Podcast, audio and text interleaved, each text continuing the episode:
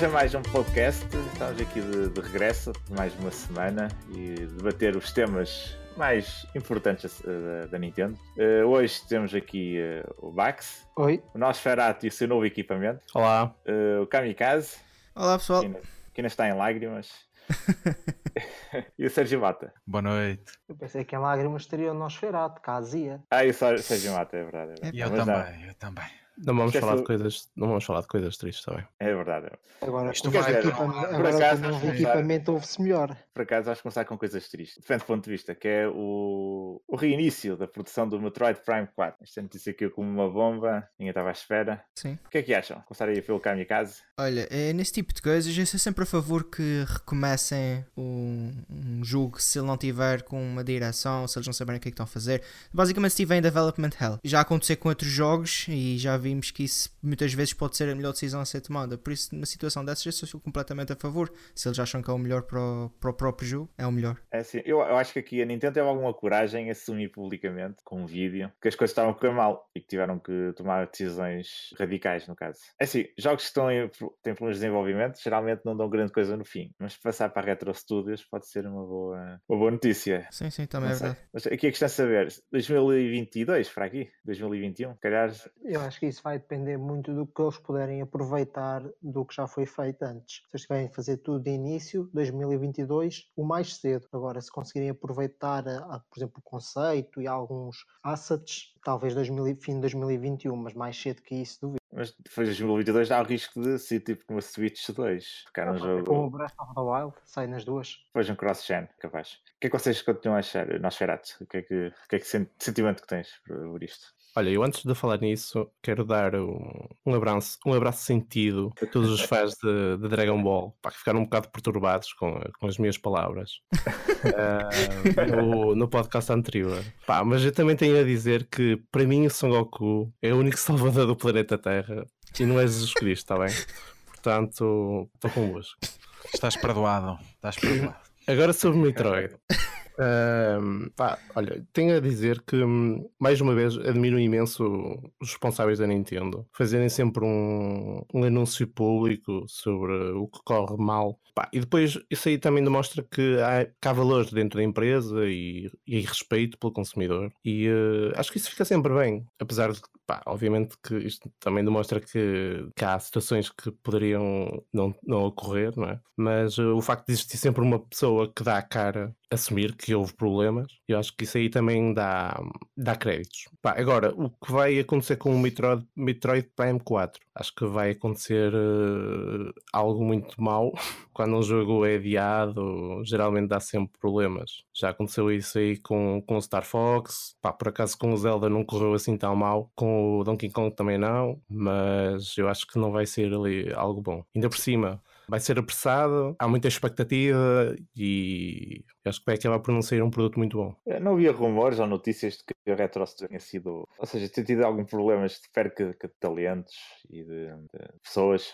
Tinha, que é um bocado diferente do que era na altura em que criou o Metroid Prime. Não há esse risco da qualidade ser menor. Eu acho que não, porque repare, essas pessoas que saíram de facto, também muitas delas já saíram antes, por exemplo, dos Donkey Kongs, e os Donkey Kongs saíram bem. E ainda há muita gente também, ainda há algumas pessoas importantes que estavam no início, portanto, acho que não é por aí. Acho que a própria supervisão da Nintendo vai ajudar eh, a levar o projeto a bom porto. Eu, pelo menos, não tenho a opinião de Nosferatu que o jogo vai, vai sair banhado. Até acho, até acho que é mais provável agora sair um grande jogo do que antigamente, até porque eh, uma da, pelo menos diz- dizem as fontes que um dos problemas era o, jogo estar a ser desenvolvido em vários sítios e então estava, estava assim um bocado esquisito. E não se esqueçam, eh, vocês estavas aí a dizer Nosferatu. Por exemplo, temos agora o exemplo do Kingdom Hearts 3 que saiu agora. Eh, eles, eh, um ano, eh, um ano e qualquer coisa depois do jogo ter sido anunciado, eles mudaram de engine. Eles estavam a usar o Luminous Engine originalmente, que era o engine interno da Square Enix, e eles mudaram depois para o, para Unreal 4. E embora eles não tenham perdido completamente todos os 6 assets, eles tiveram que recomeçar o jogo praticamente do zero. E, vale, e a meu ver, ao menos valeu a pena.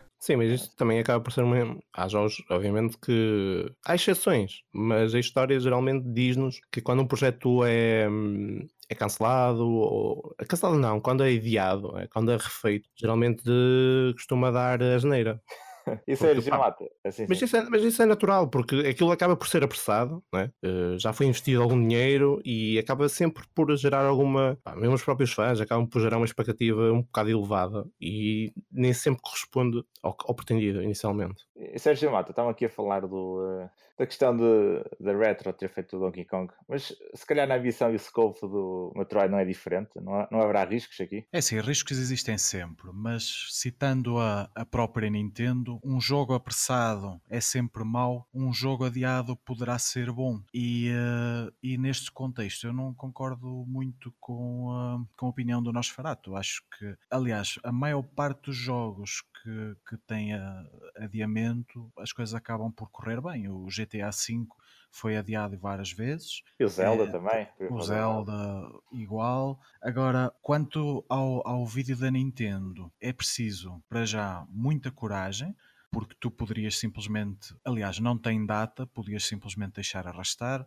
Podias fazer também uma comunicação pelo Twitter, que costuma acontecer na, na Nintendo, e eles tiveram a, a coragem de assumir publicamente que o jogo está a zero, de o fazer cara a cara, com um vídeo com o responsável a falar e, e, eh, a dar garantias aos, aos fãs de que sairá um, eh, ou sairá ou tentarão um produto de qualidade. Eu acho que, sinceramente, é, é de muita coragem e, já, já deixa prever que o controlo de qualidade vai ser muito elevado e que o jogo sairá bom. Eu, neste momento estou com muitas expectativas positivas acerca do jogo. A escolha da Retro, lá está, um, um projeto que, que neste momento está assim e que eles têm a coragem de, de o assumir publicamente. Eu acho que se escolhem a Retro ah, ah, é porque a escolha é segura. Mas É. isso da escolha, o que se diz é que foi a própria Retro que fez um pitch para ficar com o jogo. Portanto, tem isso tem duas vantagens. Não só a, Retro, a Nintendo gostou do que a Retro mostrou, ou seja, eh, o projeto aparentemente tem uma boa direção, ou seja, não nos podemos preocupar, não é preciso preocupar com isso, como a Nintendo confia na Retro e vem desmistificar os medos que a Retro anda com problemas de desenvolvimento, que andam há 5 anos sem, sem lançar um jogo. E É, sim, sim. vamos ver se Eles não tinham Star, eh, aquele Star Fox uh, Racing, Isso, não? isso- isso é o que se fala, né? Agora, o que se fala é que o jogo vai sair ainda este ano e que já está quase terminado e que já estão a avançar para o próximo, que será o Metroid. E foram eles que fizeram o pitch, portanto, e que então que a Nintendo ainda tem confiança neles. E eu acho que isso só garante que vai ser bom o Eu jogo. vou deixar aqui só, só uma, uma, uma- uma deixa. Eh, Quer dizer, estes todos, os, os malta dos leaks, tá, os insiders, quer dizer, tá, sabem tudo e não souberam nada disto. Se calhar afinal eh, estão assim tão informados. Já olha, olha, olha aquilo que o o Max estava a dizer sobre a Retro. A Retro já teve alguns problemas no, no passado, ainda com o Donkey Kong, o Tropical Freeze. Eles tiveram que adiar o jogo por um ano. Uh, portanto, alguns uh, dos rumores que havia que a Retro estava com alguns problemas de desenvolvimento não eram provavelmente problemas, Ah, uh, não eram provavelmente rumores. Ele- o, jogo foi, o adiado. jogo foi adiado. Não, Ele foi é adiado, mas por causa do lançamento do Super Foi- Mario. Tinha Foi da Nintendo comercial. Exata, Foi, exatamente. Não, não técnica. Foi? Não sei, Foi, pá. Não sei. É Eu acho que não, não se tomam essas decisões de ânimo leve e provavelmente. Não sei. Não sei o que aconteceu para ali. A Retro já teve problemas de desenvolvimento na altura do desenvolvimento do primeiro Metroid. Foram, tiveram muitos projetos falhados, mas depois desde aí que não tem havido grandes problemas. Exceto agora que, pronto, nunca, nunca mais lançaram Eles também não andam a fazer, eles também não andam a fazer jogos. Não, mas aqui, aqui a questão que nós fizemos no, da Retro é que eles perderam talento, pessoas, e tem, há muito tempo que não fazem um novo jogo. Eh, é por isso que havia essa- essas questões, essas limitações. É, mas é tudo especulação. É Tudo sim, especulação, agora Imagina claro. que vem, agora imagina que anuncia um direct para a semana, vamos, vamos supor, e anunciou o Star Fox que sai, por exemplo, em maio, o tal Sim. jogo que dizem que estão a fazer. Acho que pronto, acho que isso mata logo qualquer possível discussão, até porque E há rumores rumor que, uma, que- que uma Metroid Prime Trilogy está pronto, não é? É Não, só- mas eu, tenho outro lado, que há outro rumor que é que eles não estavam só a fazer o, o, o Star Fox, que eles estavam a fazer um novo IP, mas que estava, esse sim estava com problemas de desenvolvimento e foi cancelado, e pronto, e agora vão avançar para o Metroid, mas isso vamos ver, né? É esperar aí um pouquinho. Kamikaze. Sim. Também, que- o que é que achas de, de, de Metroid? Tu és assim um grande fã da série? muito É isso? assim, eu gosto de Metroid, mas eu sou mais dos jogos 2D. Eu nunca joguei os Prime, embora eu já tenha ouvido falar imensamente bem.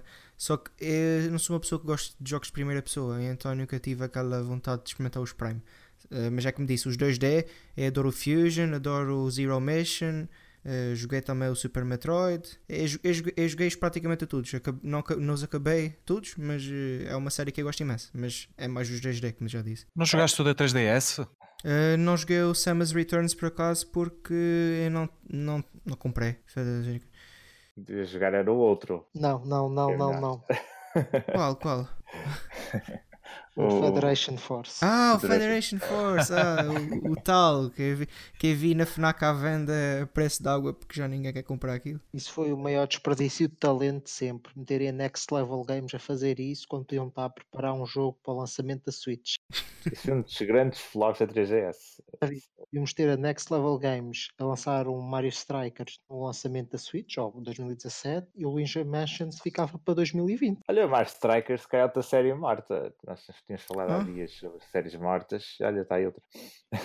Eu não sei, é porque é que ela está morta, porque ela vendeu bem, mas pronto. É, é mas dizer, está... Assim. que ela está morta, porque a Next Level Games está a fazer jogos de maior calibre, né? O Luigi é, Mansions vende muito melhor. É, isto é verdade, é verdade. E uh, nesta estamos ali a falar do, do, do Trilogy, pois havia rumores que vão lançar o que é que acha? Vai ser este ano? Mais perto do, do 4? Ah, agora, com o adiamento do jogo, e isto aqui não foi anunciado, foi anunciado agora, mas eles já deviam estar. Já sabiam isto aqui para aí desde dezembro, talvez. Não foi agora anunciar. Mas é bem provável que já tenham isso preparado, que é para, para o final do ano terem mais qualquer coisa para, para oferecer. Porque para além de Pokémon, não estou a ver assim nada que faça vender uh... Animal Crossing. Pai, e o Luigi's Mansion? Eu não acredito que o Animal Crossing. Eu não acredito que o Animal, que o Animal Crossing esteja para o, para, o final, para o final do ano. O Bayonetta também ainda não há notícias dele. Não, pois é. é eu estava aqui a falar a nível de vendas. Bayonetta vai vender, mas. Sim, o Bayonetta não há nada também. Exato, não há nenhum vídeo. Eu acho que o Bayonetta vai ser para 2020. É capaz de ser adiado também. É.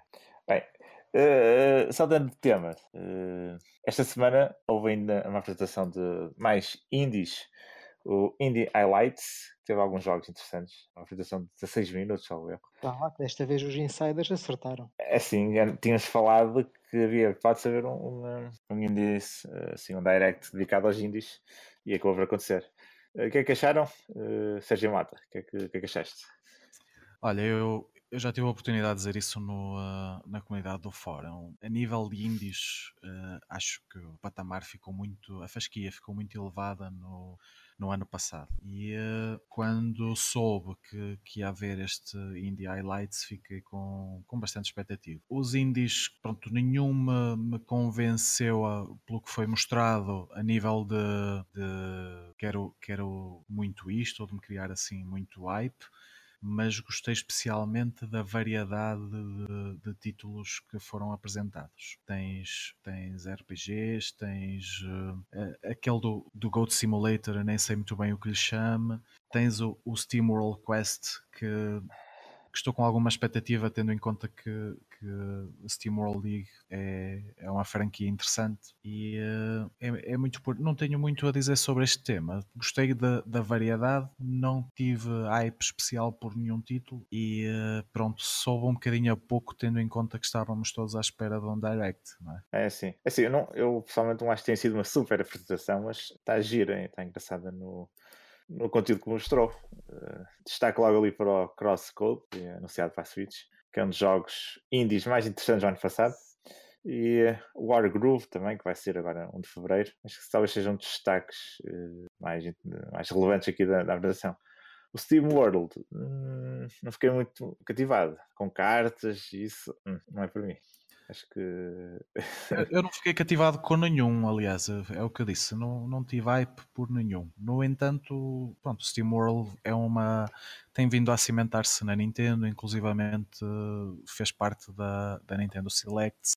E, e, daí eu dar-lhe o benefício da dúvida. É, eu achei... É... Sim, sim. sim, diz, diz. Eu ia dizer que também achei giro o Double Kick Heroes, ali a mistura de zombies com rock. Sim, é, é um é, jogo de ritmo, não é? Ao que parece. É, sim, é ah. girinho. não, não é assim um, um grandíssimo jogo, mas é girinho. Vamos ver. Sim, eh, se calhar também o problema deste Indies é que tem muitos jogos que já saíram outras plataformas e uh, novidades mesmo uma ou duas ou três no máximo. Ah, E não só, porque agora eles têm dividido as apresentações. Esta foi a apresentação europeia, às vezes a apresentação americana, então divide muito. E também há a apresentação japonesa. Sim, sim, sim, eu divido mais isso. Mas eh, tapar ali um buraquinho, não houve um direct este mês. Mas é menos mal. O que é que Ainda há achas? tempo. Ainda vou tempo. Mas então, Vax, que diz, eh, Um pouco que é mais do mesmo. É, tenho wife pelo Wargroove, porque há muito tempo que quero um Advance Wars novo e pronto, não, a Nintendo não faz, fazem outros. Parece-me bastante interessante, visto que dá para fazer as nossas próprias campanhas e tem, isto para, para mim não faz muita diferença, mas por exemplo, dá, tem cross-save e cross qualquer coisa, dá para partilhar coisas com o pessoal de outras consolas e o jogo parece-me muito bom, mas vamos ver depois quando sair. Depois o resto, tem alguns jogos interessantes. Hum, Eu nem sabia que o Goat Simulator eh, ia eh, corria na Switch. Sempre pensei que nunca ia correr, mas pronto. Eh, o Steam World, como nunca joguei nenhum da série, não me diz grande coisa. O Crosscode parece um bocado, parece aquilo um bocado de Chrono Trigger, mas parece muito confuso. E o resto, olha, nem me lembro. Mas pronto, valeu pelo Wargroove. Ah, então. E eh, Nosferatu, então, o que é que achaste aí também? Olha, eu por acaso não estava com grande expectativa para a apresentação, mas depois acabei até por, eh, por gostar de alguns jogos que foram, que foram anunciados. Houve quatro jogos que eu até curti, eh, mas em grande eu acho que está a Chucklefish, que é aquela empresa que tem feito alguma distribuição de jogos, eh, também tem desenvolvido alguns. Geralmente quando eles pegam em, em algum jogo, ehm, normalmente pá, os jogos têm sempre alguma qualidade. Foi o caso do Stardew Valley. eh, houve mais alguns que têm, que têm visualmente têm sempre alguma qualidade e mesmo a própria jogabilidade é sempre eh, acho que está sempre acima da média. Pá, dos jogos que eu gostei, o Wargroove estava, pá, acho que é, um, é muito semelhante eh, ao Advance Wars e vai ser o primeiro daqueles que foram mostrados.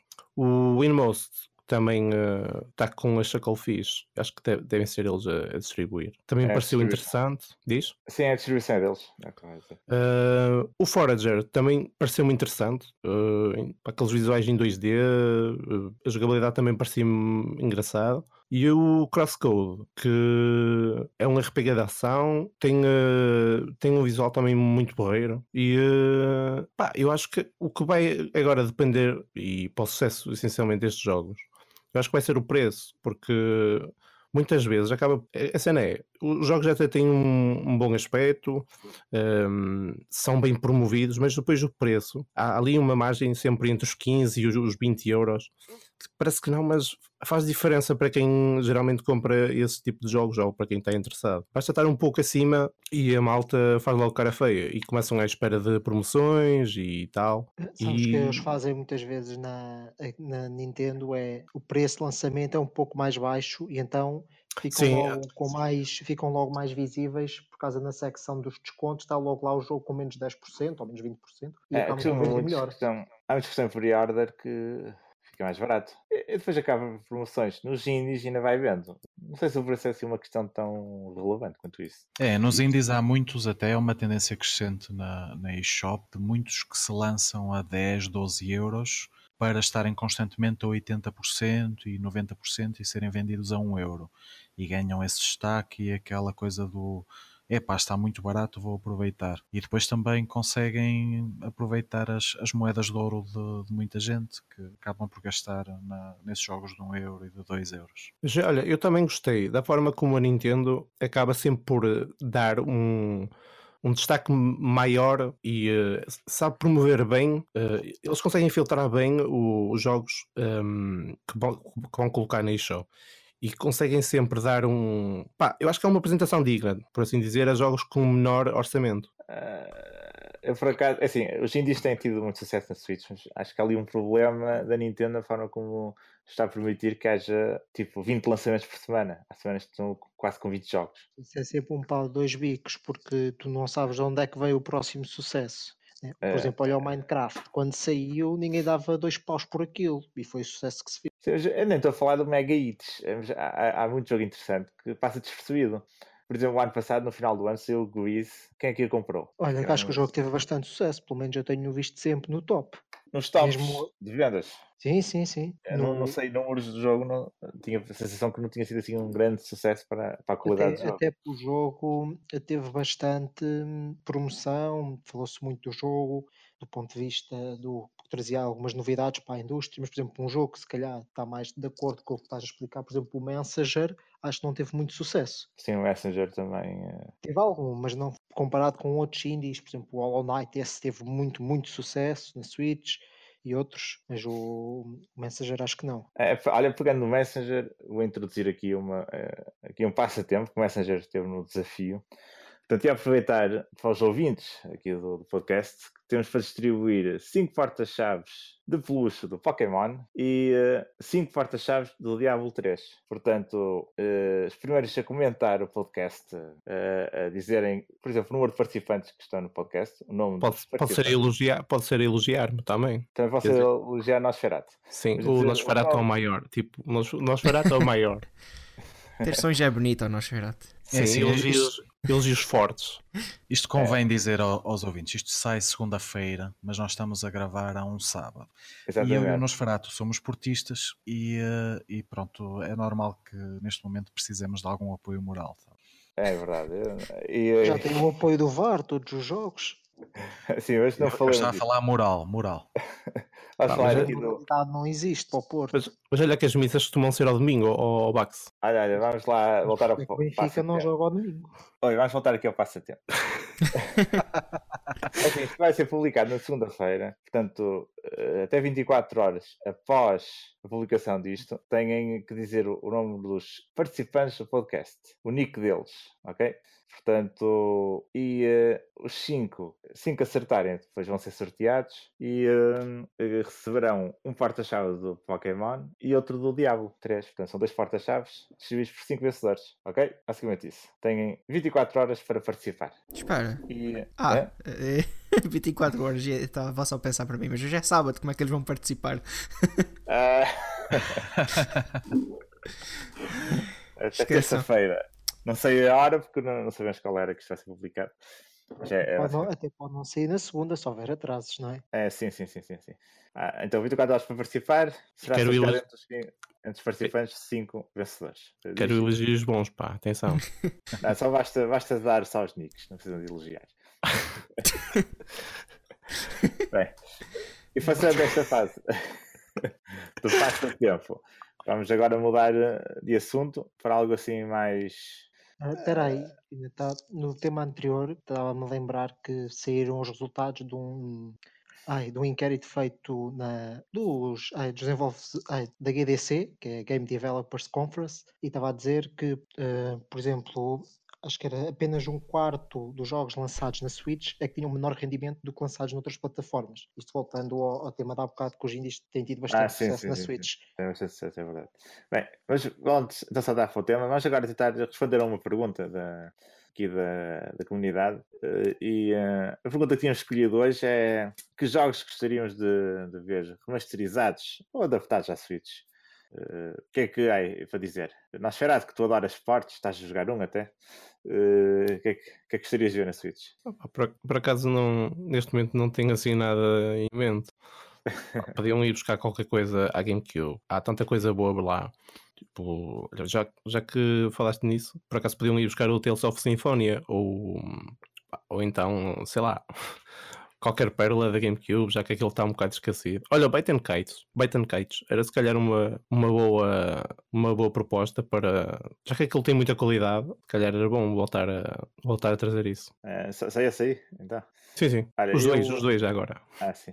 Eu aqui, olha, vou montar a minha, uma costela da SEGA. Gostava de ver alguns portes da SEGA, da Dreamcast, aqui na, na, na Switch. Um Jet Set Radio, por exemplo. Ou até o Future, que não, não teve nenhuma adaptação HD. Ah, sim, sim. Eh, também eh, um Skies of Arcadia. Agora, alguns elementos do jogo se calhar já sejam um bocado ultrapassados, mas É, é isso, se calhar já tinha que ser um, um remake, não, não propriamente um remaster, porque aquilo a nível de jogabilidade, se calhar seria necessário intervir ali um pouco. Ah, sim, sim, sim, sim, sim. Eh, e acho que falia, olha, outra coisa que sou muito fã, mas é da Konami, portanto está morto.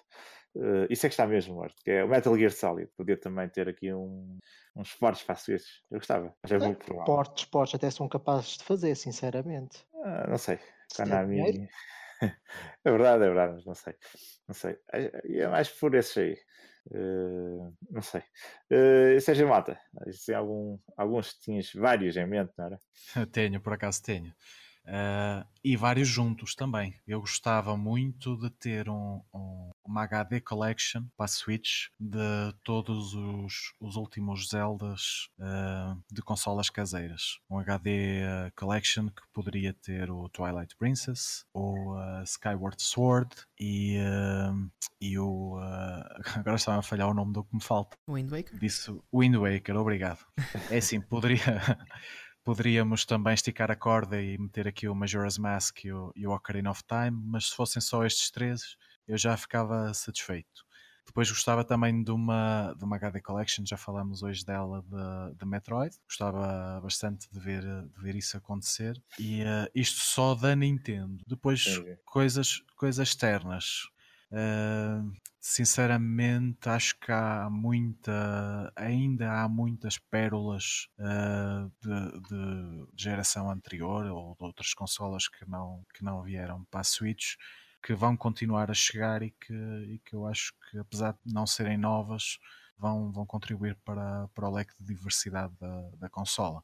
Acho que mais tarde ou mais cedo vamos ter, por exemplo, um, um GTA na, na Switch. Não, não quero apostar em qual, mas mais tarde ou mais cedo acho que isso vai acontecer, por exemplo, entre tantas outras uh, séries de, de nome que, que vão acabar por chegar à consola, principalmente É, se as vendas não continuarem a ser estas. apostar, porque acho que o único GTA que faz sentido eles portarem é o 5, até por causa da componente online.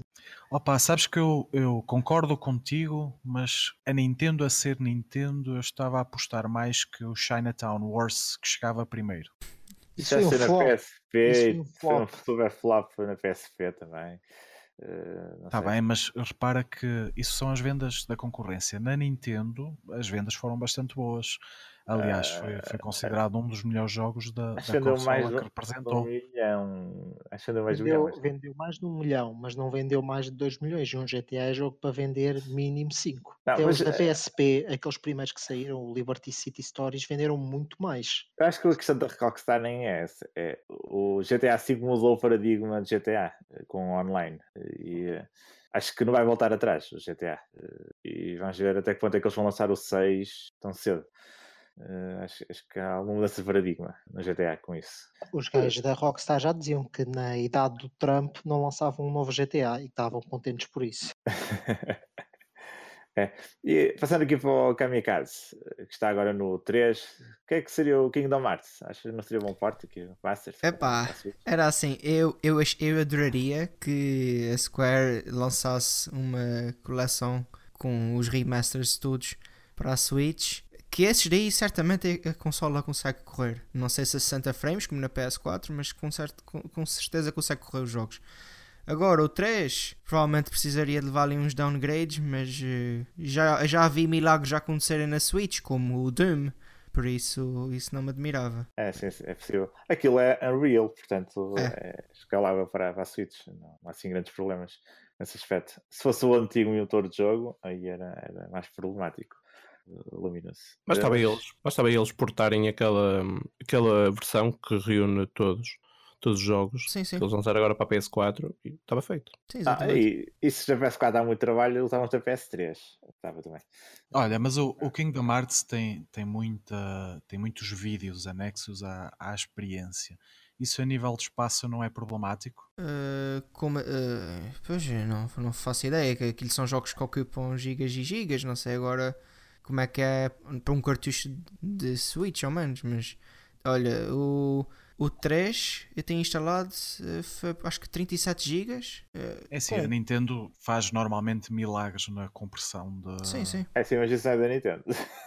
Pois, exatamente. Agora, Oh, ainda há bocadinho vimos. era, era esse o ponto que eu ia focar. A Nintendo faz milagres na, na compressão mas pelo que eu me tenha percebido, principalmente em, em, nos jogos que temos análises, que são, pronto, são na sua maioria, são em. Eles podiam lançar em duas coletâneas, como lançaram na PS3 e lançaram também na PS4. Em separado. Mas, mas olha que isso que a Square é um bocado arriscado, porque eles agora com o Final Fantasy X e com, com o X1, né? Um, 10 e 10, 10, 10, 10, 10, 10, 10, 10, 10, 10, um, é. Portanto, eles com o Kingdom Hearts provavelmente lançavam tipo um no cartucho e o resto fazias download tudo. Ih, descansa em paz. É mas são, são jogos grandes, é tal coisa. Esse Final Fantasy no, na Ásia vai sair tudo num só cartucho e vão usar um cartucho de 32 GB. Mas não era. É não. não. não, foi uma notícia. Eh, posso estar enganado, mas eu tinha ideia que sim uma notícia que a Nintendo ia demorar mais tempo para lançar oficialmente esses cartuchos porque não tinham ainda f- conseguido eh, meter aquilo a dar a 100% ou qualquer coisa Não, aquilo já dava, só que era muito caro. Por exemplo, no Ah, então é lançamento isso. do Switch, o Dragon Quest Heroes 1 e 2, que saiu no Japão, e saiu a 90 euros ou mais, e já vinha num cartão de 32, logo no lançamento. Só que os cartões, pelo que se diz, é que custam 25 euros só a, produzir, a, a fazer o para. Ai, uma empresa usar esse cartão é a 25 euros de custo, que é muito. Pois, já É, temos pronto. aquele Nintendo Tax, né? Só dos cartuchos normais. O problema, o que se fala é que a Nintendo queria baixar o preço em 2018, dos 32 GB, e que não conseguiu, e que agora só em 2019 é que vão baixar. E esta notícia do Final Fantasy X e o Final Fantasy X-2 usarem o cartão 32, supostamente é uma boa notícia porque o jogo vai ser a 50 euros, mesmo na Ásia. Portanto, significa que os preços à partida foram baixados, e também se fala que muitos jogos ainda não foram lançados na Switch por causa disso. Opa, conforme a situação, até me deviam meia da Ásia, em honra do Shiny. Uh, O Shiny, o Shiny vai querer um para ele. Sim, sim. A a gente faz uma vaquinha e oferece-lhe. Ele, ele ia gostar bastante. Eu mandava-lhe logo, a- eu mandava-lhe logo a melhor versão, que é o X2. Até eu Com que adoro grupo. Final Fantasy X, eh, eh, não consigo. Não dá. Com a grupeta da Yuna e eh, da Rico e da Lulu. Ele- ia adorar. O- E por acaso, Ricardo, sim, diz. uh, e mais alguns jogos uh, para remasters? uh, Para remasters, opa, eu já tinha dito até há bocado a vocês pelo, quase pelo meme, mas a verdade é que um dos jogos que eu muito queria, que queria mesmo muito era o Final Fantasy X e a Square vai, vai tornar isso uma realidade. Eh, em relação a outros jogos, eh, eu não, não sei muito, porque também, eu também já tenho a minha PS4, já tenho tantos remastered. Houve uma altura que eu adorava remastered e hoje em dia estou mais numa de epá, é bom reviver uma série que esteja adormecida, mas em geral eu quero coisas novas. Por isso também. no... Na PS4 não podes jogar na rua. Quer dizer, poder podes, mas. Pá, é assim, eu, eu sou uma pessoa que, é mesmo que a minha Switch, eu jogo muito mais em casa do que fora. F- acho que faz parte, mais parte da minha maneira de ser. Eu, quando é para jogar, eu gosto de estar sentado, gosto de estar relaxado. E pela rua, eu não sei, sou um bocado desgemado de, de levar uma, uma consola na, na mochila, pegam naquilo, qualquer coisa do género. Eu nunca, nunca fico 100% descansado. Ah. Fala-se que nos Açores há muitos roubos. Não, por acaso até não. Se bem- eh, já, eh, todos os anos que eu estive lá ass- assaltaram uma vez a minha casa, mas tirando disso, é é uma zona bastante É. calma. Pá, mas em Lisboa há mitras como caraças. Sim, sim. É, mas cuidado. Problema É. é E esse. Vax, e Vax, tu tens assim alguns esportes? Eu, como disse no outro podcast, sinceramente estou um bocado farto desta, desta geração dos, dos remasters. É tudo remasters, tudo remasters. Os jogos novos para a Switch, muitos dos novos que têm sido anunciados de third parties são remasters. Sinceramente, não, não tenho grandes desejos por nenhum remaster, talvez um ou outro jogo. Agora, de cabeça, não te conseguia dizer, mas eu preferia jogos novos. Por exemplo, não é bem um remaster, mas, por exemplo, quando há bocado ali do Kingdom Hearts, eu preferia ter o Kingdom Hearts 3, que é um port, não é bem um remaster, do que os a coletânea dos outros todos anteriores, tal como o jogo que mais quero neste momento para a Switch, calhar é o Dragon Quest 11, não é um remaster, é um port, mas pronto, prefiro, prefiro jogos a ser, a ser portes de outros jogos, prefiro que sejam portes recentes e não remasters de sei lá de onde. Então e se eles resolvessem mandar o Monster Hunter World para, para a Switch? O que é que é? Ias gostar ou isso? São fortes, são fortes. Isso é um Ele- porte, exatamente. Fazem É tipo um remaster. Remaster é cedo, Um. Dima- Aqui- aqui mais um remaster- remaster. Há que esclarecer, aqui remaster consideramos um jogo que é de uma geração e que é, vem de regresso para eh, ou revisto algumas coisas ou, ou colocado na- Estava a meter-me com ele só. Exatamente, mas é, é mas assim, era- eu- este esclarecimento. O Rodrigo estava a dizer que, pronto, que os são mais no sentido de, de trazer de- os, os jogos antigos para uma experiência mais atual e que o Bax não tinha grande interesse nisso. Mas é assim, Eu acho que o sentido mais do remasters é dar oportunidade a quem não, não jogou de jogar numas condições melhores. E uh, há muita gente uh, jovem a fazer entrada nas consolas agora, nesta, nesta geração, e que perdeu muitas pérolas do passado, e os remasters são importantes nisso. E depois, quanto a saírem muitos, pronto, só compra quem, quem quer, não é? Mas eu, por isso, eu preferia a abordagem antiga da Virtual Console, que tinhas os jogos, os jogos iam para lá. Sim, mas, mas estamos a falar de coisas diferentes. O, o, a Virtual Console, estamos a falar de gerações bastante antigas. É muito retro, já. Retro, exatamente. E são jogos nas suas características ah, originais. Só é retro porque a Wii, na altura, que foi a primeira a ter Virtual Console, não corria mais nada do que para além da Nintendo 64 se pensares bem, da Switch para a PS2 ou para a GameCube, que é o que vocês andam a pedir, ah, é a mesma diferença da Wii para a Nintendo 64. Mas podia seguir um bocado o exemplo da, da Wii U, que recebeu alguns jogos da Wii, da DS também. Sim, sim, eu, eu prefiro essa abordagem, porque esta, esta mania dos remasters de hoje em dia os jogos têm tanta exposição como se fossem, ah, veio o remaster, por exemplo, gosto o Tales of Vesperia, eu já o joguei na, na 360 e sei que muita gente agora comprou, e acho muito bem, e o jogo é bom, pronto. Mas fala-se do jogo como se fosse um grande lançamento, e, e não é, na verdade, é, é mais um, eu preferia um Tales novo, a parte irónica disto é que, por exemplo, Xbox One X tem alguns jogos uh, da geração anterior que correm melhor que alguns remasters. Sim, mas isso também é pela própria consola sim, sim. permitir uh, tal que, que, tal coisa aconteça. Aquilo eles fazem mesmo uma, quase como se fosse um. É quase, quase como se fosse um emulador e tu pusesses uh, settings para melhorar os gráficos. A consola está a fazer um upscale e há certos jogos que estão a beneficiar bastante disso. Acho que o Red Dead Redemption original, Final Fantasy XIII, há alguns que estão mesmo a, a ter uns bons benefícios. Mas pronto, não é propriamente um remaster, eles não estão a fazer alteração nenhuma no código original do jogo, não está a alterar nada. É só mesmo um upscale através de quase como se fosse um emulador. Ah, sim, sim. Bem, vamos ter que saltar para outra, eh, então, outra questão. Já está muito debatido os remasters e portes. Uh, banda sonora, melhores bandas sonoras. O que é que acham? Qual é a vossa melhor banda sonora? Eu um exemplo, um ou dois. Nosferatu, que é um grande fã uh, de música nos jogos. Olha, se começasse por aqui a dizê-los todos, acho que não saímos daqui tão cedo. e como as pessoas já deram-me a ouvir, portanto é melhor se calhar encurtar aqui um pouco. um, olha, eu vou dar aqui um exemplo do, do Chrono Cross, porque para mim acho que continua a ser um daqueles jogos que vale a pena não só pela jogabilidade em si, pela experiência, mas também pela, pela banda sonora. Yasunori Mitsuda uh, estreou-se no, no Trigger, mas eu acho que foi no Cross que ainda até hoje continua a ser o melhor trabalho dele. Um, pá, é, aquele estilo celta, eh, acho que encaixa muito bem no jogo e as melodias ainda hoje continuam incríveis. Olha, por acaso, já que tivemos a falar aí de, de remasters e não sei o quê, se calhar era um bom jogo para voltar a pegar nele e dar-lhe um tratamento digno uh, da qualidade do jogo. Uh, o Chrono Cross, não é? Sim, sim. É, bem vindo, era. Então, referes esse assim como o teu top um exemplo de top. De... Pá, é assim, podia entrar, por exemplo, por qualquer Final Fantasy eh, até o 10, porque até o 10. O... Não gostei do porque... até. Não, porque o, o Ematsu uh, acho que fez um trabalho incrível e pá, se fosse agora basicamente a ver jogo por jogo, acho que a, quali a, a qualidade média do, do, trabalho dele sempre foi muito consistente. Sim, sim, se bem que para o Final uh... Fantasy X ele já não, já não fez sozinho, ele teve ajudas, mas uh, sim, sim. a banda sonora está mesmo muito boa. Mas uh, pá, eu acho que para estar agora a ser injusto, não é? E se calhar tinha que andar aqui a falar do Koji Kondo também, porque pá, acho que é inegável, não é? Tem um, um trabalho incrível. Mas uh, olha, prefiro pegar aí no, no Cross e referenciar o trabalho do Mitsuda, porque pá, eu acho que foi o melhor trabalho dele, mas uh, é um trabalho incrível e que ainda hoje acho que consegue meter de lado a maioria dos jogos que saem.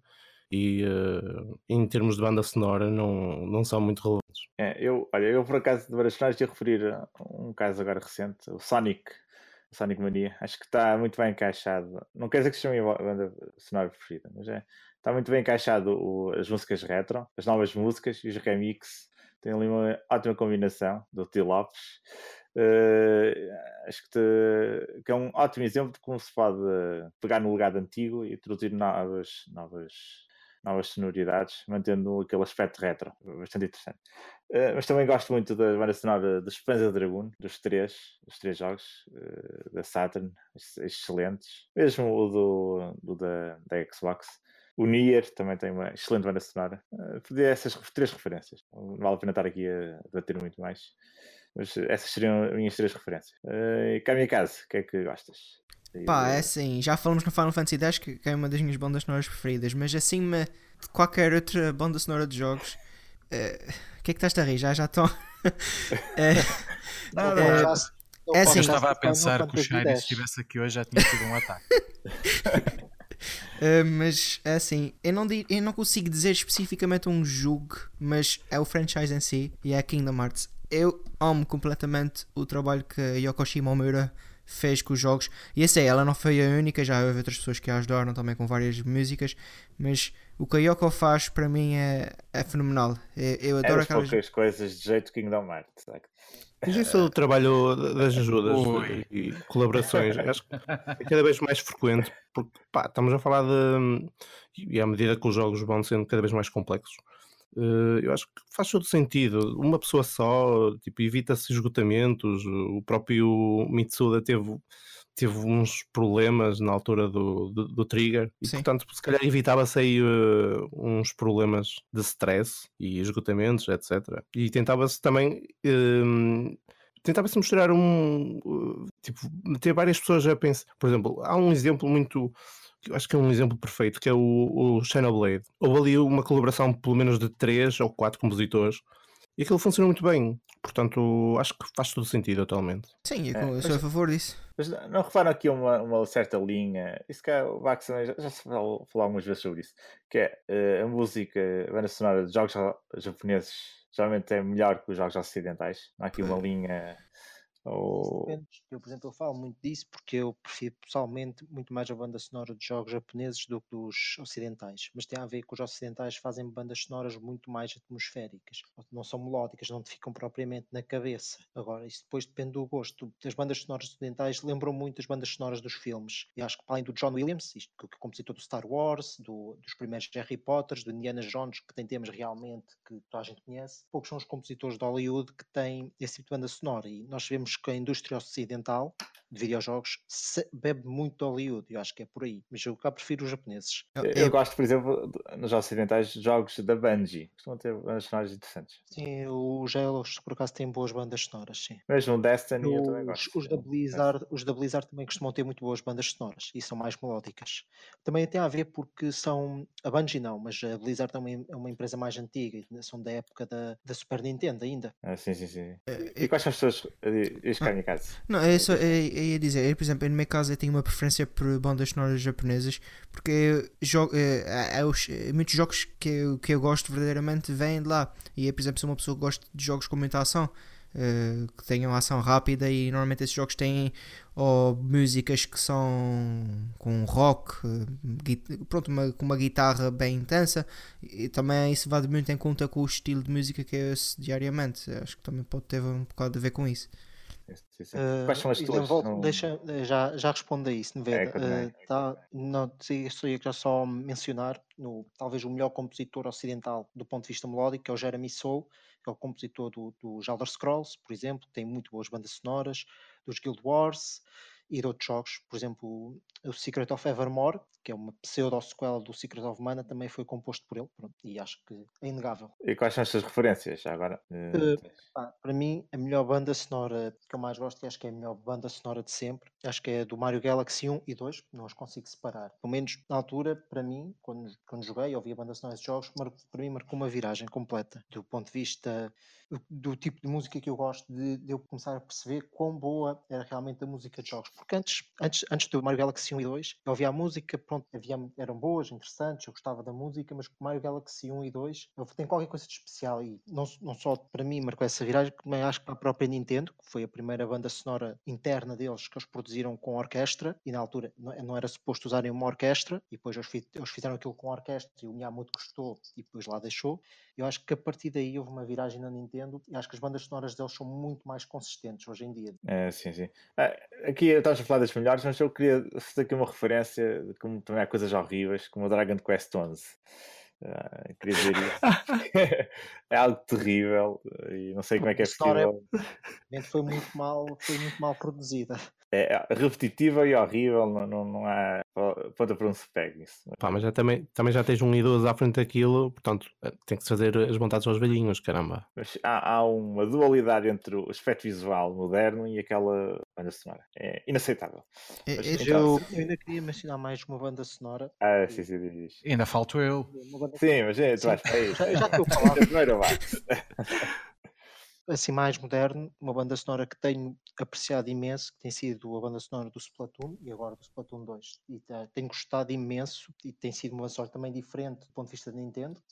E, por exemplo, ainda ontem houve, houve um concerto lá dos, dos, das pop idols virtuais que eu estive lá no jogo e além do, dos fanboys e dessa parte toda, pronto, e do lado de gostarem dos ídolos virtuais, que é assim um bocado esquisito, do ponto, eu não sei, gosto, gosto imenso daquele, daquele género de música que está no jogo, acho que está muito bem feito e gosto muito do conceito de eles terem a própria música faz parte da cultura do jogo, do chamado lore do jogo, e acho que, acho que é das coisas que eu mais gosto nos jogos, é, quando, quando as coisas fazem sentido no próprio, no próprio universo do jogo, tipo, voltando se calhar a um dos jogos mais famosos por isso, que é o Ocarina of Time, o jogo ganha imenso porque a própria música do jogo está integrada nas mecânicas e, e em tudo o que é do jogo. Ah, sim, sim. Então, agora Sérgio Mata, a tua oportunidade de referir os jogos. Olha, ainda, ainda, bem que o Bax falou nisso, que eu já me estava aqui a espumar que ninguém falava no Ocarina of Time. Foi. Mas é assim, eu tenho, tenho uma ligação especial às bandas sonoras do, dos jogos que, que, marcaram a minha adolescência. Uh, ainda hoje ouço muitas vezes, quando às vezes em sessões de estudo ou ou quando estou sozinho em casa. Uh, Legend of Zelda é, é, uma marca muito grande, porque, como falamos num podcast anterior, eu perdi muito tempo a explorar o, o mapa com aquelas músicas de fundo sempre a correr. E depois, no caso específico do Ocarina of Time, isso que, que foi agora referido, que a música tinha um papel muito, muito especial e importante na, na, na própria ação, tanto no Ocarina of Time como também no, no Link's Awakening. E uh, além, pronto, podia existir essa ligação, mas a música até nem ser grande coisa, mas eu acho que não é o caso. Realmente são, são composições fantásticas. E no caso do Ocarina of Time ainda é mais de louvar porque tu com apenas três notas consegues fazer imensas variações de, de músicas de qualidade. E acho, acho que, isso... o que é mais espetacular em Zelda, desculpa lá estar a interromper, diz, diz. Uh, tu ouves as músicas como, exemplo, aquela piada, piada não é piada, eles meterem as músicas ao contrário e a música Sim, sim, do, estás a falar do Skyward Sword, não é? E não só, não sei, uh, acho que é Song of Healing, também ao contrário é outra música também. Exato, agora, exatamente, exatamente. E, e lá está, é preciso uma composição brilhante para isso acontecer, de facto. E a nível de Zelda, eu comprei algumas edições especiais que traziam CDs com, uh, com as sonoridades e tenho-as no carro. E uh, agora, agora já uso mais o Spotify, mas na altura não tinha. E uh, quando fazia viagens sozinho, muitas vezes ia, ia ouvir. São, são bandas sonoras que marcaram muito a minha adolescência e continuam a marcar hoje. Devo adicionar também alguns alguns temas clássicos da Nintendo, por serem tão bons, se tornaram muito carismáticos.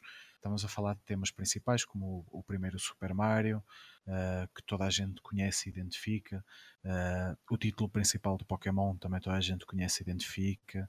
De, apesar do F-Zero estar desaparecido, qualquer pessoa ao ouvir a música que, que conheça a, a, a saga identifica também Donkey Kong uh, e por aí. A Nintendo sempre teve esse cuidado de, de, juntar à qualidade do jogo uma banda sonora de qualidade também. E, e fora da Nintendo, gostaria de, pelos mesmos motivos pelo qual referi o Zelda, referir o Kingdom Hearts, porque também eu, pronto, eu gosto da, dos jogos em si e, e, a banda sonora adiciona bastante. E também tem, também tem muitas nuances de, de ouvir ao contrário e de palavras escondidas que só se conseguem ouvir com a música a passar ao contrário. Tem assim muitos easter eggs, muitas coisas interessantes a explorar. E, eh, e também Secret of Mana. Secret of Mana tem uma banda sonora que eu, que eu acho riquíssima, que também marcou a, a, minha, a minha adolescência e por esse motivo também uh, me acompanha ainda hoje. Curiosamente, jogos mais recentes não tenho muita coisa a dizer. Talvez o Skyward Sword, que, pronto, mas esse já tem, já tem mais de 10 anos mas talvez o, uh, o Breath of the Wild também, também é interessante. Olha, por, por acaso eu discordei um bocado com o Breath of the Wild? Breath of the Wild, acho que em termos de sonoros e efeitos sonoros, acho que está perfeito, mas em termos de melodias, não, não há provavelmente uma que, hum, pá, que fique, que fique no ouvido. Eu, pelo menos, a Olha, sensação que eu fiquei. o tema principal. Eu acho que o tema principal é riquíssimo e depois tu tens as variações é. no mapa daquele. Agora não me recordo o nome, mas que O toca no Hyrule, acordeão. o Hyrule Castle é fantástico. Exatamente, também. Curiosamente, também. acho, acho que ficou um pouco, um Eh, pouco aquém em relação aos anteriores, tanto o Skyward acho- Sword acho- como o Twilight Princess. Acho Isso que é relativo, melhores. mas a qualidade acho que é muito boa. Sim, em termos de sons e efeitos, sem dúvida, eu acho que está perfeito, mas em termos de melodias, eh, acho que é um pouco aquém. Eu acho que isso Aliás, é um pouco. Eu não estou a ser, eu não estou a ser hater, nem. Pá, acho que senti mesmo isso. Isso tem a ver ver. com a direção do jogo. O jogo foi criado para ser Ah, sim, minimalista. E não, não, mas, repara mas que os, os temas que se destacam são todos muito bons. Por exemplo, tens o tema do Hyrule Castle, que é muito, muito bom. Até a própria forma como vai variando, estás dentro do castelo, estás fora e integra outros temas da série. Tens o tema principal, como vai aparecendo em pequenos momentos. Ah, naquela vila, agora não lembro do nome, dos, dos, dos pássaros, tem, tem um tema que é basicamente que é do Wind Waker, está, muito- está muito bem feito. A Kakariko Village também, a Ateno Village, tem temas todos muito bons. E, e não só, é assim, o, o Zelda tem uma qualidade muito para lá de- dos videojogos, tanto que existe concertos que correm o mundo inteiro só com sonoridades de, de Zelda. E eles adicionaram os, os- as trilhas sonoras deste, deste Breath of the Wild e orquestrados estão absolutamente fenomenais. Eu, eu Eu queria acho que pegar são de uma aqui- qualidade muito Eu queria elevada. pegar aqui uma coisa que tinhas falado, Sérgio Mata, teres ouvido no carro, a música, e para inserir aqui um tema diferente dentro deste da banda sonora. Vocês costumam ouvir eh, música de jogos no, no dia a dia, no carro, em casa? É habitual? É extremamente Costumo. habitual. É cá em casa, diz, diz. Eh, sim, estou a dizer, para mim é extremamente habitual. Se eu estou a trabalhar e, e quero ouvir alguma coisa, meto bandas sonoras a tocar no fundo. tá- Depende também do, do meu mood no dia.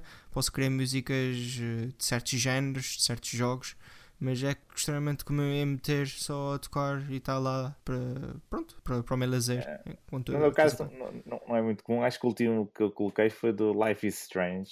Eh, e diga-se que não jogo não falas, tem uma banda sonora excelente. Se calhar é o ponto mais forte do jogo. Que encaixava bem no, no, ambiente que é indie folk, indie pop, indie rock, vai variando por aí. Eh, que é bastante interessante. Mas é- também é- não é muito comum em mim, é muito raro. Eu sempre, eu sempre usei essas músicas muito para estudo, porque são músicas calmas, normalmente não têm letra que te distraem e eh, pronto, há quem goste de música clássica, isto é o mais parecido que, que eu tenho a nível de gostos. E eh, no carro acabei por levar sempre para lá os CDs que vinham nas edições especiais. Tenho dois do Zelda, tenho, recordo-me de um do, do Super Mario que saiu na, na Wii, que era uma edição de 25 anos que também trazia um CD, acabei por levar e depois, mas estava limitado a isso. Desde que, que comecei a usar Spotify, tens um leque muito maior e, e comecei a ouvir bastantes vezes eh, no carro também, em viagens. Acho que Sérgio Mota vai ganhar o empregado do mês do Spotify. É pá, se, me oferecerem o premium, eu, eu falo deles aqui todas as semanas. Por falar Spotify, vocês podem ouvir o podcast no Spotify. Podem Exatamente. subscrever lá. Eh, Fica a e dica. Max, eh, costumas ouvir também? Eu costumo ouvir, até, até acho que ouço mais músicas de videojogos normalmente do que música, pá, dita normal, pop, se quiseres assim. Não é bem pop, pronto, pop é o género, mas música sem ser de videojogos. Não sei, eu sempre fui, gostei muito de música clássica e mesmo hoje em dia gosto muito de música clássica e Não, acho que é- videojogos de a música que dá hoje não é-. Não é pop, é mais funk. Isso é Sim, não, mas sim, eu estava a dizer pop é música, música que é não, pronto, que se ouve, que as pessoas a a brincar. mas eu gostava, de dizer, gostava, gosto muito de música clássica e então, eu, de certa forma, os videojogos são o sucessor natural da videoclasse, da música clássica, por causa da instrumentação, de, de fazer uma música que se adequou ao que está a passar e depois não, não tão limitados como nos filmes, que acaba por ser, como falei, muito ambiente, são mais. A música tem, tem um poder especial nos jogos. E, por exemplo, eh, voltando um pouco atrás, no- na altura quando a NES apareceu, não vi, e a NES foi a primeira consola a ter realmente bandas sonoras, na Atari não havia, e, e foi uma revolução na altura. O primeiro Super Mario, por exemplo, né, quando, quando chega, foi uma revolução, porque nenhum jogo tinha, uma, tinha música tão boa e com aquela qualidade sempre a tocar. É. E, e nós, Xerato, eh, tu eh, não falaste disso? Costumas ouvir música, Olha, jogos por acaso- fora deles? Por acaso, eh, no, durante, no carro houve, uma, houve um período que ouvia imenso, eh, sobretudo Xenoblade, quando eles lançaram aquele CD com as várias faixas. Mas onde eu costumo ouvir mais é quando estou a escrever análises e preciso de, às vezes, inspirar-me, entre aspas, para muitas vezes tentar. Uh, à medida que vou escrevendo, vou tentando equilibrar e tentando introduzir ali um pouco o sentimento que tive com o jogo. Uh, acho que funciona bem. Uh, com Zelda, acho que às vezes acaba por funcionar muito bem também. E pronto, é uma revelação que eu faço aqui. E, e músicas da Falcom não metes a tocar? Ah, por acaso não. Ah, mas queres, mas se queres mesmo qualidade, Dragon Quest 11. Ah, já mas, falei disso. É assim, Dra Dragon, Ball também tem, tem, boas bandas sonoras, atenção. Mas desculpa lá, eu, te, eu, tenho de intervir aqui. Dragon Quest tem muito boas bandas sonoras, especialmente as orquestradas, porque as orquestradas são muito boas. Assim, Sim, mas foi assassinado Dragon Quest 11. Sim, está bem, mas isso é por incompetência. É próprias Acho que é uma roupa. Acho que... As composições são um bocadinho mais fracas que os anteriores, é verdade. Orquestradas são aceitáveis, são ok. É verdade que eu, pelo menos, espero que, venha uma versão orquestrada para a versão Switch, senão vou ter de jogar com fones a ouvir a música orquestrada, mas pronto. Mas Dragon Quest tem uma banda sonora muito, muito boa. Eu estou a falar do Once em particular, atenção. Sim, mas, mas estás aí a generalizar e eu não gosto disso. Do Once, falei sempre Once, pá, Dragon Quest Once. Não, não, falaste Dragon Quest, ah, não sei o quê, tem má banda sonora. O Onze, ok, fica esclarecido. Pronto, Dragon, a banda Olha, sonora Dragon agora... Quest 11 é o equivalente do Final Fantasy X para o Shiny. Epá. Já agora um pequeno easter egg. O meu toque de telemóvel é o Fairy Da The Legend of Zelda. Olha, o meu é o a Flying Battery Zone do Sonic 3. Ora. E já alguém identificou o teu? Provavelmente sim. Uh, acho que disseram que era de Sonic, mas nunca disseram que era esta música. Pronto, do meu já, já elogiaram muitas vezes, é pá, tens um toque, não sei o quê, mas nunca ninguém disse, é pá, isso é Zelda. Não, nunca. Isso é... Aliás, era, não. Eu tinha o Flying Battery Zone e agora tenho o Ice Cap Zone. Isto de meter, por acaso, tenho iPhone, meter toques customizados no iPhone é uma trabalheira de caraças. Não é nada, custa, um, custa um euro e está feito. Melodia essa que... Não pago. Oi? Ai. Bem, Uh, vamos saltar agora aqui para o último tema, uma coisa mais rapidinha. O que é que estão a jogar? Uh, Nosferatu, o que é que estás a jogar agora? Olha, estou a jogar o Tales of Asperia, o, o remaster, entre aspas, que fizeram com aquilo. Um, estou a gostar bastante daquilo. Acho que o jogo está ainda muito fresco, a jogabilidade é boa, embora não seja também propriamente a melhor coisa do mundo, mas está bastante equilibrado em termos de, de, combates, mesmo a forma como o jogo, o jogo se mexe, em termos do world map, uh, nas próprias cidades. As animações são boas, uh, os diálogos também não são maus. Pensava que a história até fosse mais fraca, mas até agora está-me a aprender. Uh, só que uh, já levo, eu já levo 9 horas de jogo, só que já tive dois, uh, dois bloqueios e isso aí está-me a deixar um pouco de pé atrás em relação a, ao trabalho que foi feito. Espero, é. que, espero que não volte, pelo menos, a perder meia hora, como já perdi num desses bloqueios, porque senão uh, acho que ainda posso partir uh, a consola. Pois foi um bocado chato. Por, por perder dá muita agressividade. Uh, não, mas ele teve problemas jogo antes do Porto perder. Coitado. E cá, em casa, ouvi dizer que andavas aí num, num jogo que ainda não saiu, aqui na Europa. Sei, já saí, é tanto que tem o jogo que ele já saiu no Japão. Essa. Na Europa, na Europa, já falar isso. Sim, uh, é verdade. Eu tirei um dia de férias de trabalho para sexta-feira não, não ir trabalhar, porque quinta-feira, a partir das 3 da tarde, comecei logo a jogar aqui na Marte 3, que saiu oficialmente à meia-noite no Japão. Essa E hum, eu joguei o jogo e já acabei a história principal. Joguei 11 horas no primeiro dia joguei 12 horas no, ontem e acabei a história principal em, pronto, em 23 horas. Não estava propriamente a tentar acabar aquilo rapidamente, mas eh, não fiz objetivos secundários. E o jogo está. A atenção ao detalhe está fenomenal mesmo, está fantástico. A banda sonora está uma maravilha. Tem remixes de músicas antigas, misturas de músicas antigas que ficaram mesmo muito boas. Em geral, está 5 estrelas nesses departamentos. A, a jogabilidade também está fenomenal, se bem que eu ainda tenho assim na dúvida qual é que prefiro, se, se a do 2, se a do 3. Eu sinto que a do 2 é um bocadinho mais técnica, a do 3 é um bocadinho mais. Uh, opá, olha, tens essas mecânicas todas aqui, agora atira-te de cabeça, destrói essa gente toda, porque tens mesmo muita maneira diferente de, de, de, de atacares e fazer, pronto, fazeres o, o que fazem em Kingdom Hearts, né? E É. depois o departamento da história é aquele, eu não vou dizer nada, não vou dar, dar spoilers, mas eu acho que, que aquilo está num ponto já que é demasiada coisa eh, Vou ver- e Vou fazer aqui uma pergunta. Quem gosta de Kingdom Hearts vai gostar desse? E quem não gosta vai gostar? Ou vai continuar a não gostar? eu diria que quem gosta de Kingdom Hearts vai, vai adorar este. Quem não, quem não, não diria que quem não gosta provavelmente não vai jogar, né? Mas se- especialmente se for uma pessoa nova, eu acho que no departamento da história vai ficar um bocadinho perdido. Mas eu vou dizer, o jogo oferece muitas opções. Mesmo à entrada tens um menu de, das memórias, ou o que é, que aquilo são acho que uns 5 ou 6 vídeos que também estão no YouTube eh, que têm um resumo mais ou menos da história. É, Mas não é. são quantos falas para as pessoas. Não, não, não, não, não vai contar. Não, Qualquer não. dia tem de ter uma enciclopédia, tal como no Metal Gear Solid 4.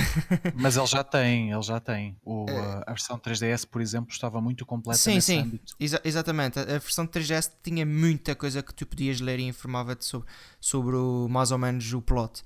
Mas é aquela coisa. O Final Fantasy 13, não estou em erro, também tinha um. Ou, Sim, ou sim. 15, agora não sei qual É, dois o também 13. tinha. Tu, para perceberes a história, tens de ler a enciclopédia. Um bocado Yeah, eh, sim, isso, isso, até acho que é um caso mais extremo, quando tu tens que ler a enciclopédia do próprio jogo para perceber o que é que se passa. Mas no caso de Kingdom Hearts é assim: se és uma pessoa nova e que queres jogar, eu não vou dizer para não fazeres. O jogo oferece algumas coisas para te explicar minimamente o que se passa.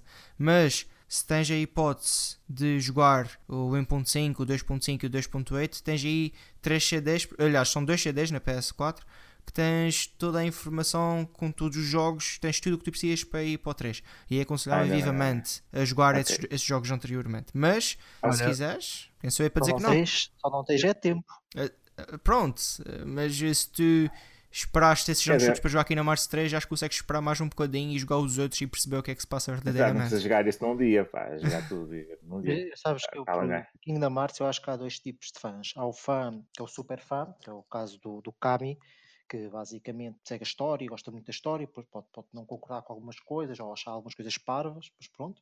E depois há aquele jogador, eu, eu por exemplo, eu joguei o, só joguei o Kingdom Hearts 2 e joguei sem jogar o primeiro e gostei do jogo, não, não achei nada superlativo, pronto, mas gostei do jogo, mas também não tenho interesse em jogar os novos, mas gostei, que joga um pouco, pronto, o jogo é, é giro de jogar, tem os mundos da Disney e tal, e acho que há muita gente que vai acabar por jogar também por isso. Eu gostava de, de adicionar uma coisa, Vax. É assim, há essas duas categorias que tu disseste, e depois há a terceira categoria, que são aqueles que metem um dia de férias no trabalho para jogar o jogo na sua estreia no Japão. E já agora São queria mandar um... ultraférias, são as ultraférias. E já queria, agora queria mandar um, um abraço ao patrão do Kami, se nos está a ouvir, e dizer que ele está a brincar e que ele estava era muito doente nesse dia e por isso não foi trabalhar. Não, não, eu expus a minha situação completamente. Eu disse: Olha, eu vou tirar um dia de férias que é para ficar em casa a jogar. E eles: Oh, tu é que sabes, as férias são tuas, né?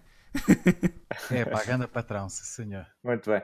E passando aqui para o Bax, está a jogar o Travis Strikes Again ou nem por isso? Sim, sim. Vou agora...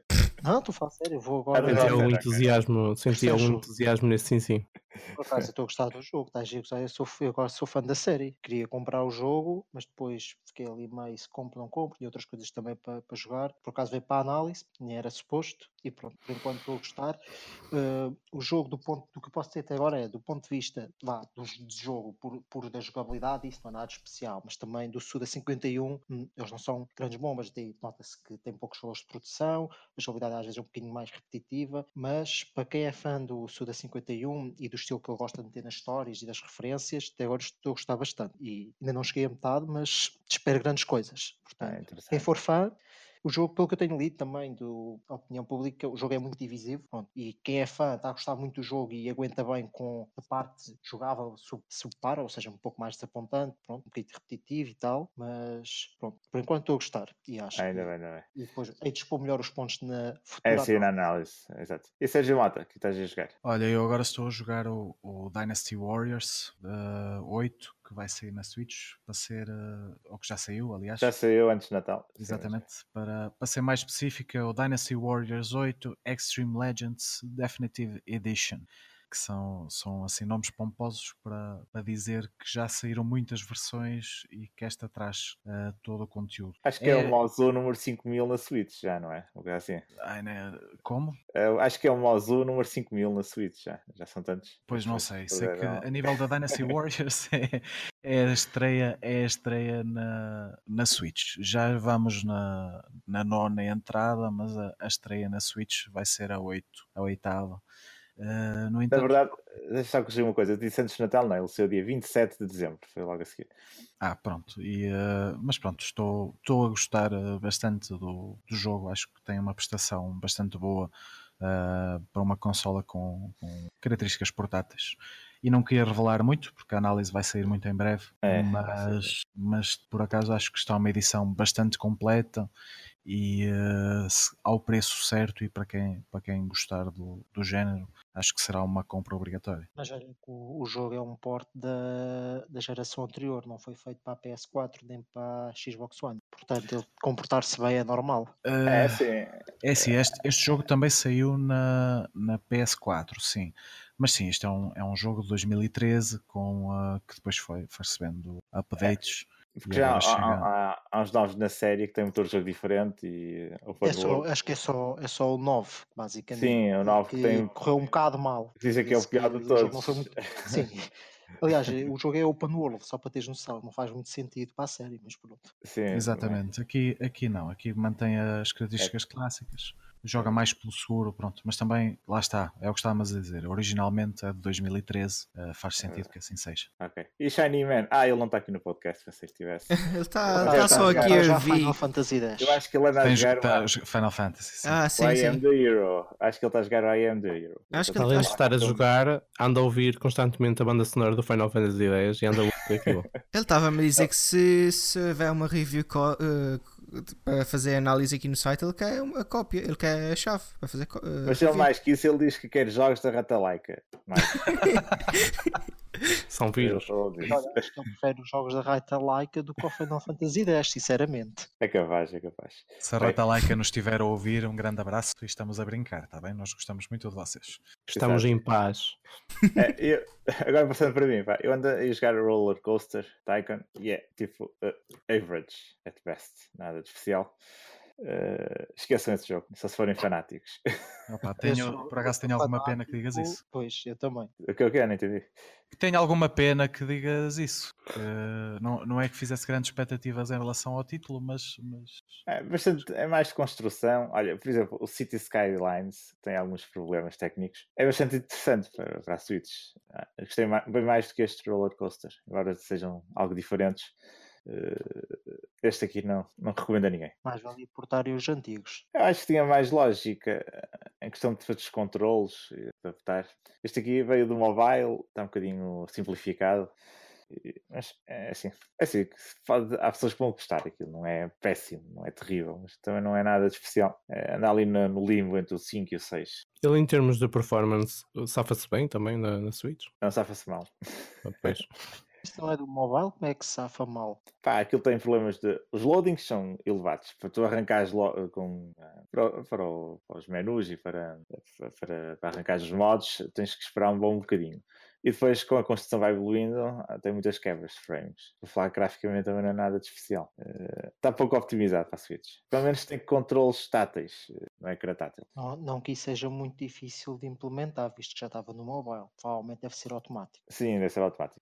É basicamente isso. Não, não é nada especial. Não, não, vale a pena estar aqui a recomendar. É basicamente isso que eu tenho andado a jogar. Agora tenho que saltar para outro para continuar a analisar jogos aqui no F-Nintendo. Uh, e mais alguns jogos aí o a jogar? Ou nem por isso? Bem, eu joguei o Sphinx, mas já está. Foi basicamente ah, agora isso. que fizeste o Mario Luigi. Ah, é? sim, o Mario já tive. Joguei. Será, será que pode contar? Eu joguei 15 minutos antes de vir para aqui. Uh... É, 15 minutos. Estou a jogar, oficialmente. uh... ok, ok. Bem, então acho que este podcast já está. Já foi encerrado, já foi bastante extenso. Batemos os temas de momento. E não se esqueçam que há aqui um passatempo pelo meio, ouçam-no bem e depois respondam à questão que colocamos. E Já o lixaste- Shiny Man não conta para a resposta. Já lixaste aquelas pessoas que saltam só logo para o final do podcast, agora vão ter que ir ao meio procurar quando foi que falamos sobre isso. É, mas o objetivo é esse, ok. O Shiny Man não conta, ok? Portanto, até, até à próxima, mais uma semana e aqui estaremos. Deus, boa semana. Adeus. adeus. Deus. Até à próxima!